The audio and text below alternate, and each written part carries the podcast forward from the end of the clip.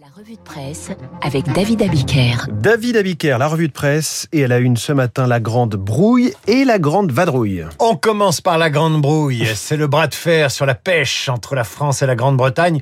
Le Figaro parle euh, d'une bataille rangée entre Emmanuel Macron et Boris Johnson. La discussion se poursuivra aujourd'hui malgré l'ultimatum français qui devait courir jusqu'à hier minuit avant les sanctions. Paris et Londres se déchirent donc sur la pêche et en page 15 des échos, Jean-Francis Pécresse parle de l'impossible Monsieur Johnson, de la perfide Albion, de cette Grande-Bretagne qui entend sortir de l'Europe sans en assumer les coûts. Comparée à la grande brouille franco-britannique, la relation franco-allemande, elle, ressemble à une dernière lune de miel entre Emmanuel Macron et Angela Merkel sur le départ, laquelle poursuit une tournée d'adieu qui l'a conduite en Italie, en Israël, en Pologne, en Belgique, en Turquie, et demain, et demain en France. Le président français et la chancelière allemande se verront une dernière fois en Bourgogne, aux hospices de Beaune et au Clos de Vougeot, détaille ce matin l'opinion, parce que le président français a souhaité que son homologue allemande garde le meilleur souvenir des traditions, des monuments et de la gastronomie française, parce qu'Angela Merkel adore le vin, le chocolat et le fromage, lit-on dans l'opinion, parce qu'elle adore la musique. Les couples Merkel euh, et Macron écouteront le récital du pianiste Alexandre Kantorov demain, avant d'aller dîner au Clos de Vougeot, donc, célèbre pour ses œufs en meurette. Et son vin. Évidemment, évidemment. Personne ne dira à Angela Merkel qu'aux hospices de Beaune fut tournée Quoi La grande vadrouille. Et voilà, la grande vadrouille, pas forcément à la gloire de la relation franco-allemande. Vous aimez tout ce qui est bon? C'est très mauvais.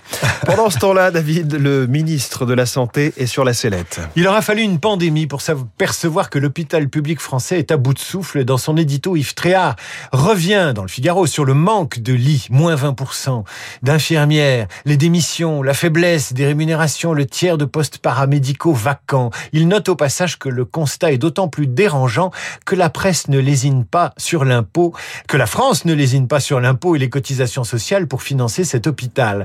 À quoi a servi le Ségur de la santé, se demande Tréhard dans le Figaro l'année dernière À presque rien, constate l'éditorialiste. Et c'est vrai que le lecteur du Figaro ce matin est en droit de se demander à quoi a pu servir ce Ségur de la santé, comme il peut se demander mmh. à quoi servira la COP26 qui se penche, elle, sur la santé de la planète. Le journal L'Opinion liste d'ailleurs ce matin les périls hein, qui menacent la conférence qui se tient à Glasgow en Écosse. Parmi ces périls, le désintérêt des gros émetteurs de CO2, la Chine et la Russie, dont les numéros 1 n'ont pas fait le voyage. Autre péril, le charbon.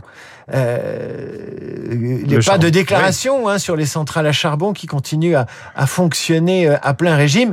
Il y a un péril qu'on oublie et qu'oublie l'opinion, c'est le blabla que ça blablate à la COP 26. Libération consacrée ce week-end, un numéro spécial consacré aux jeunes qui veulent sauver la planète, à la fameuse génération climat, la glorification de cette génération climat, grande spécialiste de la communication en général, du jeune à la COP 26 en particulier, n'a d'égal que la démagogie des aînés qui les instrumentalisent. Après Greta Thunberg, voici la jeune militante kenyane Elisabeth Watuti. Le Parisien aujourd'hui en France revient sur le discours de la jeune femme de 23 ans, son discours accusateur devant des dirigeants penauds qui regardent le bout de leurs chaussures, note le Parisien.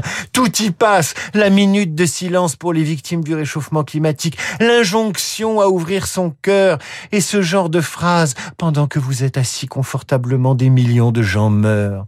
Ce genre de facilité semble impressionner la presse qui évoque l'un des temps forts de la conférence, pas Boris Johnson qui a appelé à en finir avec le et qui après son appel à sauver la planète s'en est retourné ou s'en retourne aujourd'hui à Londres en avion, ce qui amuse beaucoup les journaux. Moins de paroles, plus d'action. Un conseil qui pourrait aussi concerner les évêques de France réunis à Lourdes. Les évêques réunis à Lourdes, après les révélations du rapport Sauvé, sont sous pression. C'est le sens de la une de la Croix ce matin. Idem à la une du Dauphiné et des dernières nouvelles d'Alsace qui attendent des décisions.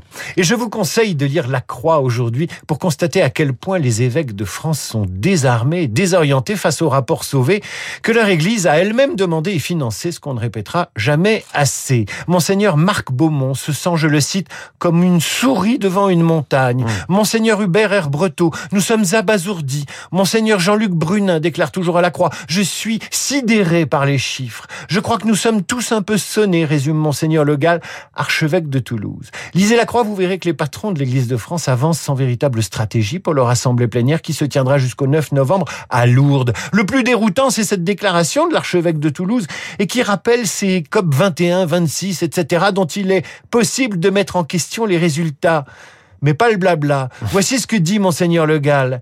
Nous parlions déjà des abus lors de ma première plénière, de la première plénière à laquelle j'ai participé. Nous étions quand? En novembre 2000. Ouais. Les abus sexuels dans l'Église sont donc connus de cette assemblée depuis 21 ans.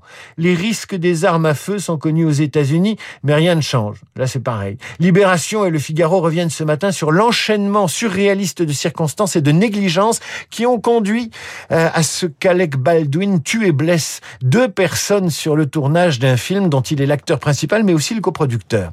Vous apprendrez dans Libération que sur les tournages français, au moins, les armes sont systématiquement neutralisées et le canon obstrué mais qu'aux États-Unis, on compte sur le contrôle et la vigilance des armuriers pour s'assurer qu'on ne tire qu'avec des balles à blanc.